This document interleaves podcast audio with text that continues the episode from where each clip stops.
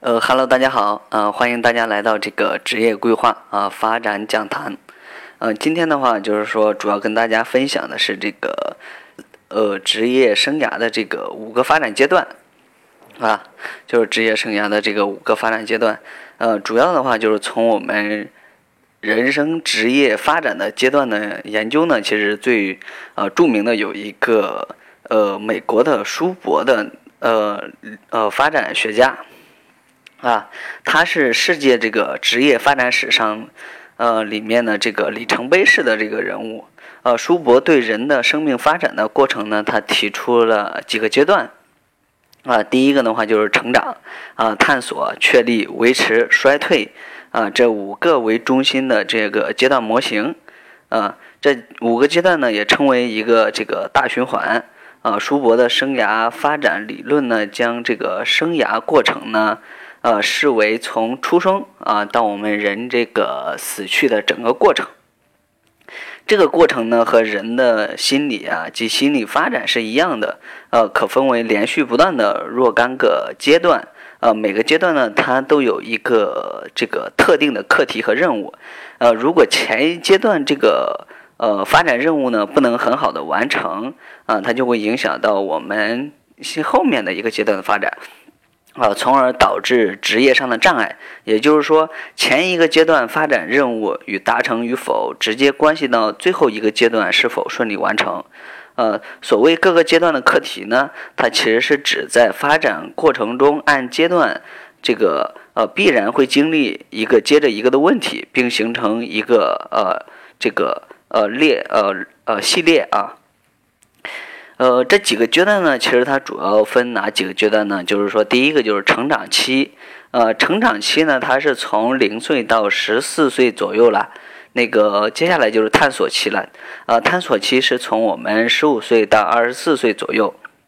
啊，第三个阶段呢就是建立期，建立期是从我们二十五到我们四十四岁，啊。第四个的话就是维持期了，维持期是从四十五岁到六十五岁左右，啊，最后一个就是衰退期，衰退期也就是从六十五岁了，啊，到我们人生这个终点了。那基本上的话，接下来我就着重跟大家去讲一下，啊，在每一个阶段里面，其实它还有啊若干个小的课题要去完成，也就相当于任务，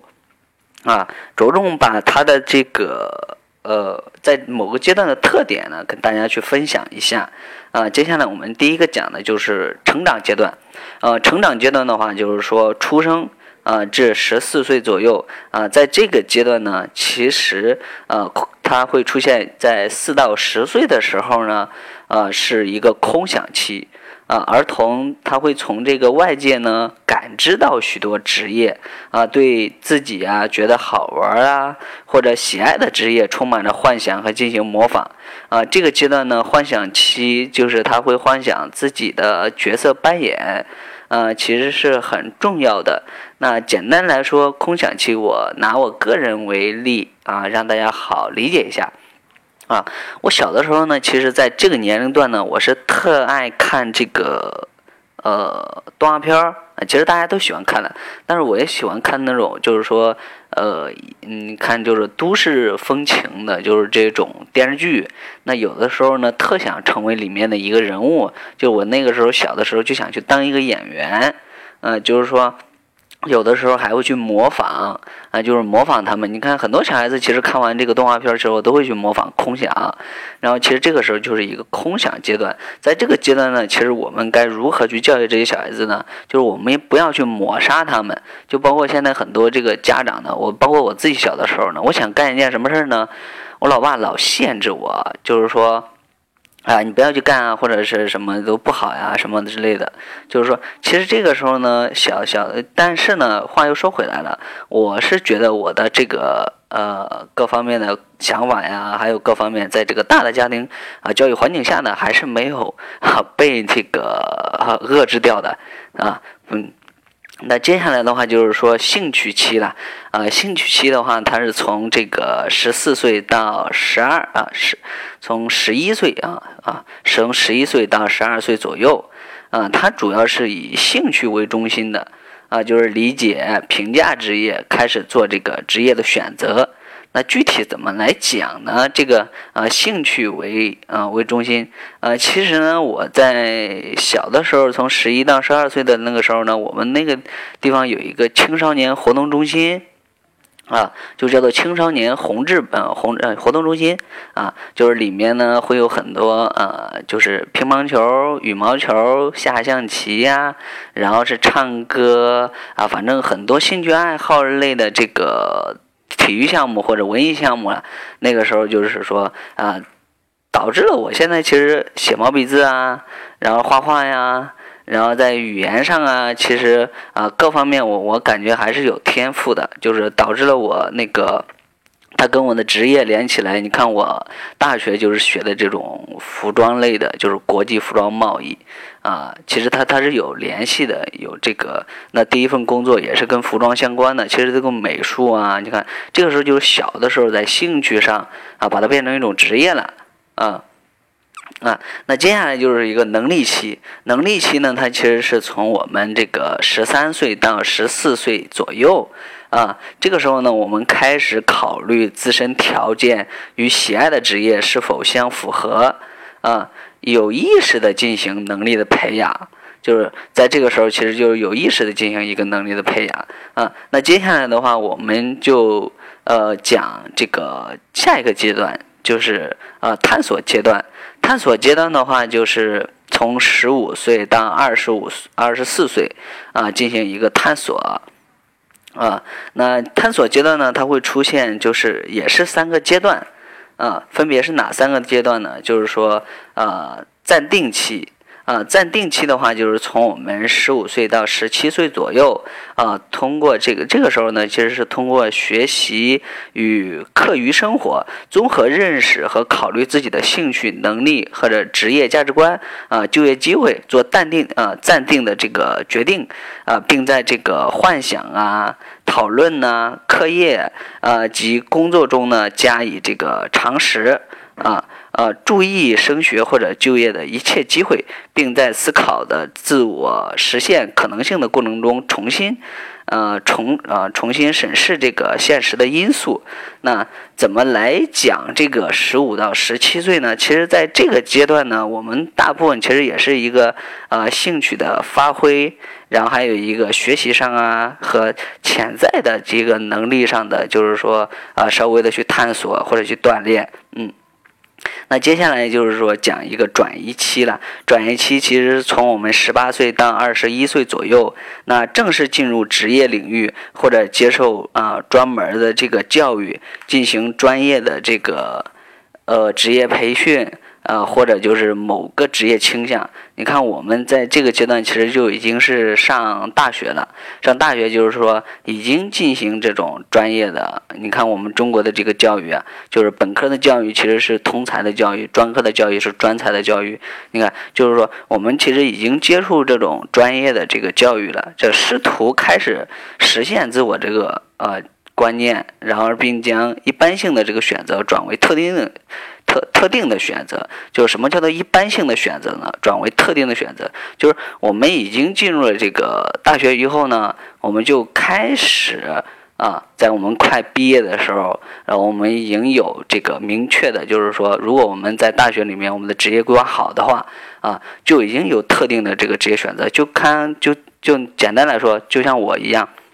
还拿我举例啊！我在大学的时候，就是说大二的时候，我就想我要以后做培训师。其实这个时候就转特定的这个选择了，就是说这培训师是一个职业，那我要去什么行业呢？就是这种教育咨询类的行业，这个就是特定的选择。对，从一般的这个选择，那个时候就选择一个专业叫做一般性的，那接下来就特定的，就是跟啊自身符合的，就是自己最想要的。那接下来呢，我们就是说到了第三个阶段，就是说，呃，试行期啊，试行期的话，其实也就是从二十二岁到二十四岁。啊，那基本上的话，我们会选择这个工作领域啊，开始呢从事某种职业啊，并嗯，并试着长期呢看看有没有可能性呢，在这个职业里面去发展啊。你看这个时候呢，其实呃很多这个大学毕业生啊，这个时候我们都面临着就业了。那但是这个时候我们肯定你看频繁啊跳槽啊，这其实都是有规律呈现的。为什么呢？就是说刚毕业的大学生，然而频繁的跳槽，其实这就是我们处在这个阶段，我们就是处在这个试行期，我们要去探索更多的可能。那其实这个阶段呢，对人的一生呢，有着至关重要的影响。那怎么来讲呢？其实第一个就是你学习的方向和教育机会的选择，对；第二个呢，就是职业方向方向上的这个选择。呃，很大程度上呢，除了家庭性因素以外呢，就是探索阶段的发展情况呢，直接决定一个人的这个职业生涯的起点有多高。是选择职业学校呢，还是读大学？在哪里读什么样的专业？啊，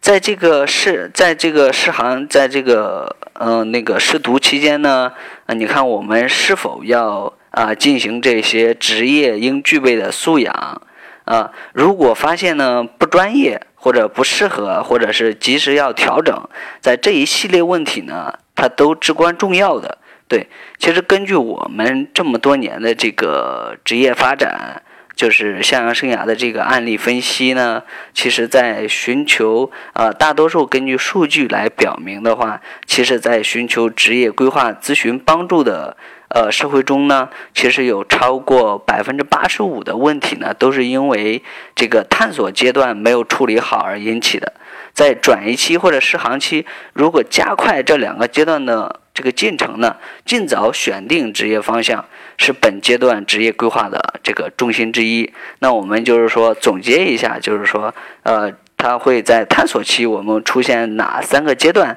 呃，探索期呢，我们第一个就是说，呃，暂定期，暂定期就是十五到十七岁啊，这个时候呢是啊呃青年中期。那接下来的话就是转移期，从十八到二十一岁，接下来就是试航期，二十二岁到二十四岁，就是青年后期。那这个上的职业发展的课题是什么呢？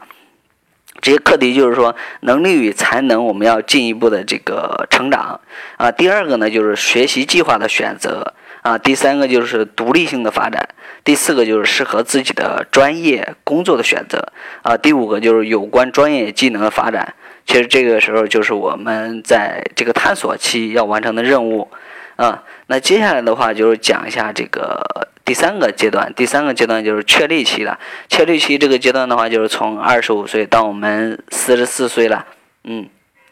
那接下来在这个阶段呢，其实它会有两个小的阶段，那分别是哪两小个阶段呢？呃，第一个就是修正期，修正期的话就是从二十五岁到三十岁。啊，这个阶段呢是叫做成年前期啊。那接下来的话就是说，它这个修正期呢，它主要会出现哪些就是特点呢？就是说，个人在所选的这个职业中呢，就是逐步的开始安顿下来了，啊，重新寻找这个职业及生活上的稳定，啊，也可能因生活或工作上若干的变动而尚未就是感到满意。那具体来讲呢，就是说，其实处在这个阶段人他会有什么特点呢？你看，我们基本上处在晋升的这个阶段，我们要在二十五岁到三十岁之间，我们要形成我们核心的竞争力啊，包括我们的能力呀、我们的知识呀啊、我们的相关的就是说人脉上啊，我们都要形成我们核心竞争力。最主要的还是自己了。